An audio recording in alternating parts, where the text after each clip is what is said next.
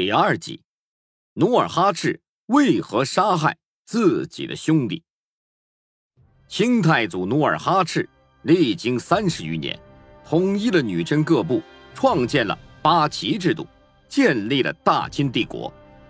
人们常将功劳都归于努尔哈赤。其实，大清国的缔造还离不开他的三弟舒尔哈齐。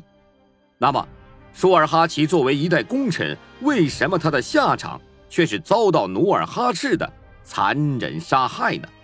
努尔哈赤弟兄五人，他是长兄，四弟雅尔哈齐早亡，其余穆尔哈齐、舒尔哈齐、巴志喇三人皆先后追随努尔哈赤起兵征战，并屡获战功。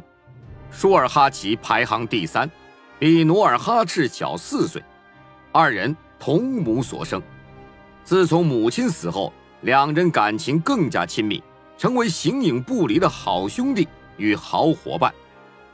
在险象环生的环境里，舒尔哈齐始终是大哥的得力助手。他为努尔哈赤赴汤蹈火、冲锋陷阵，二十岁时成为努尔哈赤身边最勇敢的战将。由于出身十分相近，生活环境也是如此相似。努尔哈赤与舒尔哈齐有着过多的相同之处，他们都很勇敢、顽强，最重要的是，他们还有着相同的雄心。事实上，舒尔哈齐的权势和地位与努尔哈赤不相上下。就在努尔哈赤称王的同时，他也称传将，处于努尔哈赤的副手地位。对外，他与努尔哈赤一样。是建州女真的头目，并数次作为建州女真的代表赴京向明廷朝贡。万历三十二年（一五九五年），舒尔哈齐第一次作为建州女真代表赴京朝贡。当时，他的势力已经可以与努尔哈赤相抗衡。舒尔哈齐手下精兵强将逾万，自己又因为战功显著，颇得民心。因此，在明廷的官书中，常常把舒尔哈齐与努尔哈赤并称，并冠以相同的都督头衔，称他们是都督努尔哈赤、都督舒尔哈齐。就连近邻朝鲜人，也把他们两个分别称作老夷可赤，即努尔哈赤，和小夷可赤，即舒尔哈齐，或者称奴酋、小酋。舒尔哈齐的锋芒外露，是努尔哈赤所不能容忍的。于是他开始冷落，故意贬低舒尔哈齐。由于舒尔哈齐实力不断增长，他越来越不甘心居于人后，只是碍于兄弟的情谊，才强压欲火。而努尔哈赤却无端对其削位夺权，这无疑挑起了舒尔哈齐心中的欲望与怒火。万历二十四年，一五九六年元旦，当努尔哈赤设宴款待明朝使者申中一后，舒尔哈齐立即提出他也要设宴接待，于是有了两都督府的分别宴请。宴会结束后，舒尔哈齐向申中一说：“如果以后你要送礼，不能忘记我。”从这儿开始。同根生的兄弟俩已经出现了嫌隙。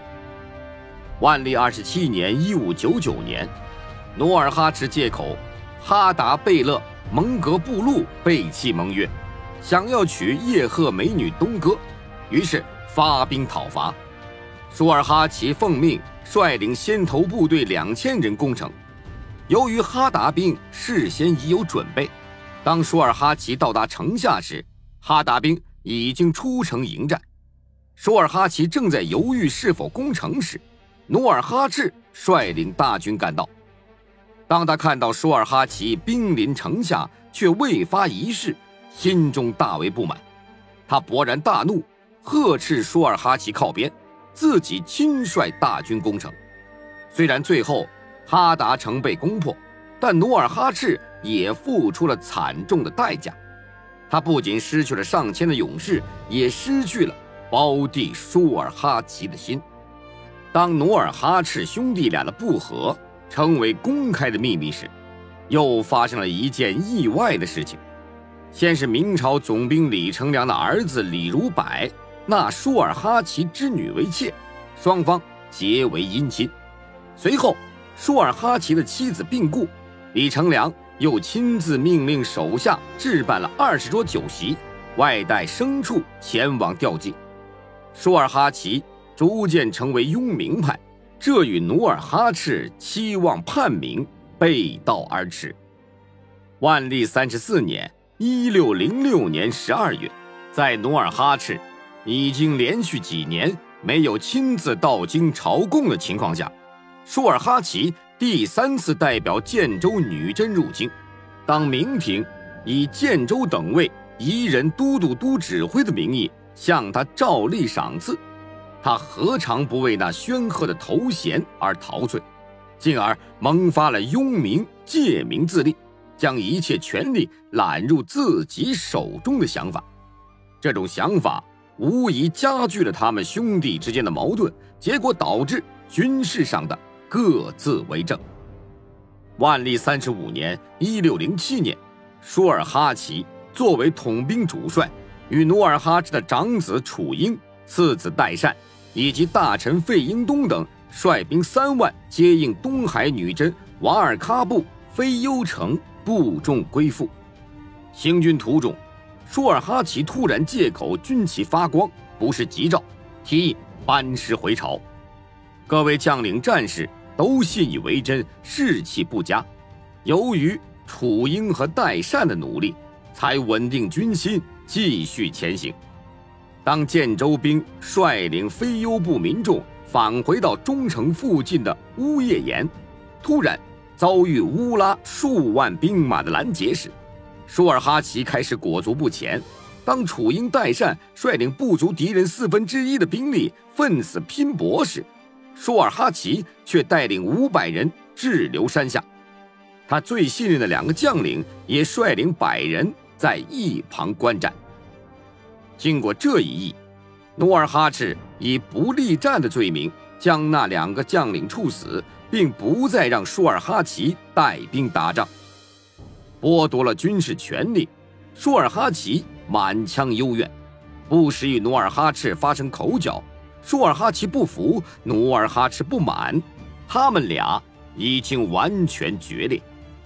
努尔哈赤厉声斥道：“你所有的东西！”都不是父祖遗留的，而是我给你的。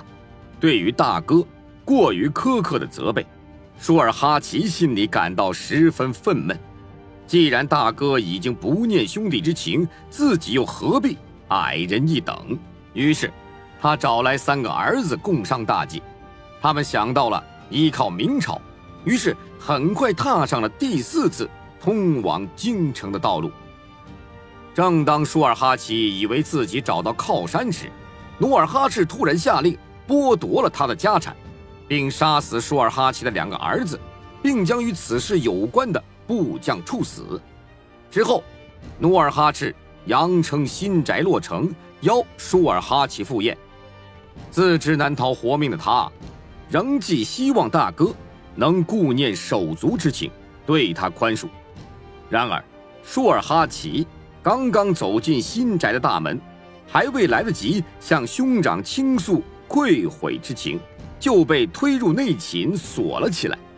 从此，舒尔哈齐过着暗无天日的牢狱生活，简直虽生犹死。两年之后，即万历三十九年（一六一一年）八月十九日，舒尔哈齐死在了囚狱中，年仅四十八岁。